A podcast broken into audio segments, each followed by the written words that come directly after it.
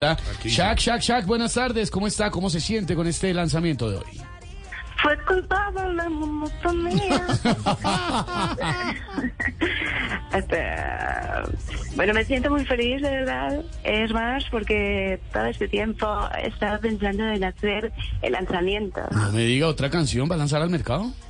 No, de piqué por la ventana de un quinto piso. Uy.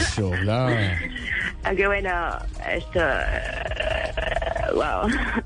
Lo bonito de esto es que a través de esta canción eh, yo descargué todo el rencor que tenía y ahora tengo mucha más tranquilidad, estoy mucho más tranquila y serena. No me imagino, por ahí vimos la letra y pues no, no, no creo que alguien se pueda defender de eso, pues lo que conocimos. Hostias, ¿has dicho defender? Sí, defender, sí. ¿Has dicho defender? Sí, sí.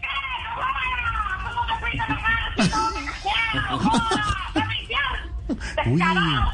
Eh, Disculpa, disculpa. Aló, Shakira, ¿está bien? Disculpa, voy a respirar profundo, voy a respirar profundo, ya, ya, todo. Tranquila, Shakira. ¿Por qué no mejor nos cuenta cómo se dio cuenta de la infidelidad? ¿Cómo la descubrió? Pues eh, mira, chaval, yo te voy a decir la verdad. Todo empezó en un paseo que hicimos a Bogotá y nos fuimos a conocer la sabana, desayunamos en Sopó, almorzamos en Briceño y el problema estuvo cuando a él le dio por comer en Chía. No. Ya, le, le entendimos el apunte, la- una tiradera, claro. claro, usted desde ese momento la tuvo clara.